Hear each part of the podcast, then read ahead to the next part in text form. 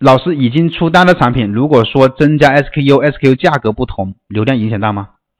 已经出单的产品，尽量不要去修改它了啊，不要去改动它了，因为你改动的话，特别是增加价格，这个是非常敏感的一个操作。已经出单的产品，你可以改图片呢，改标题呀，改详情页啊，都没关系，但是你不要改价格。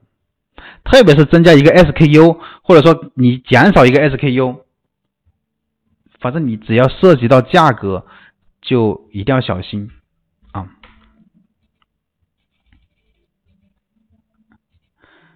啊，跟不了的，跟了也卖不动，我就是跟卖的。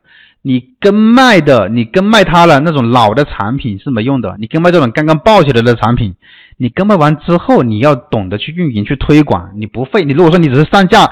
上架之后放到店铺里面，偶尔打打打打折，做做一下这个折扣，要么你就要么就开个车，这种你是没用的。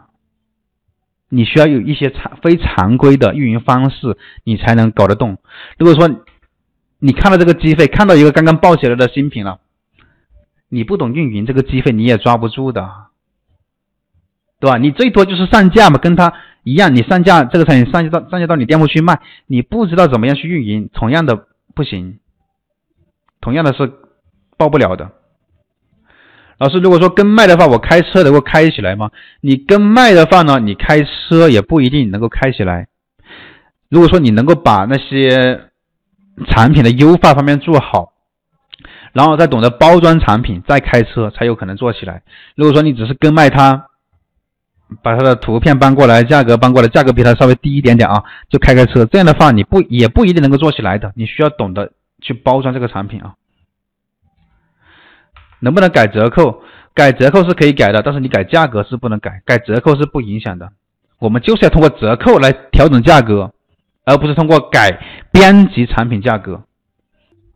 老师，我的公司呢是建筑装饰公司，可以卖服装吗？只要你的经营范围里面有服装，你就可以卖。跟你的这个名称的建筑服不服饰、建筑装饰没有什么关系，只要你经营范围是有可以卖服装的，那就可以去入驻，可以卖服装。哦，就这么个意，就这么个意思。春节的时候，到时候需要做优享优选餐吗？呃，看你的情况去了。如果说你这边是那种产品啊，呃，你预估的话是比较稳定的，然后你可以就是说只针对那些。呃，比较稳定出单的产品去做就可以，其他的产品没有必要去做，就是针对特定的产品去做就行了。然后今年速卖通的话，它的物流，呃，好像发消息了说它不会停这个物流的，所以说你这边可以去，就是说你们想做的话，想做优选商的话，可以把那些稳定出单的一些商品呢去做一个计划吧。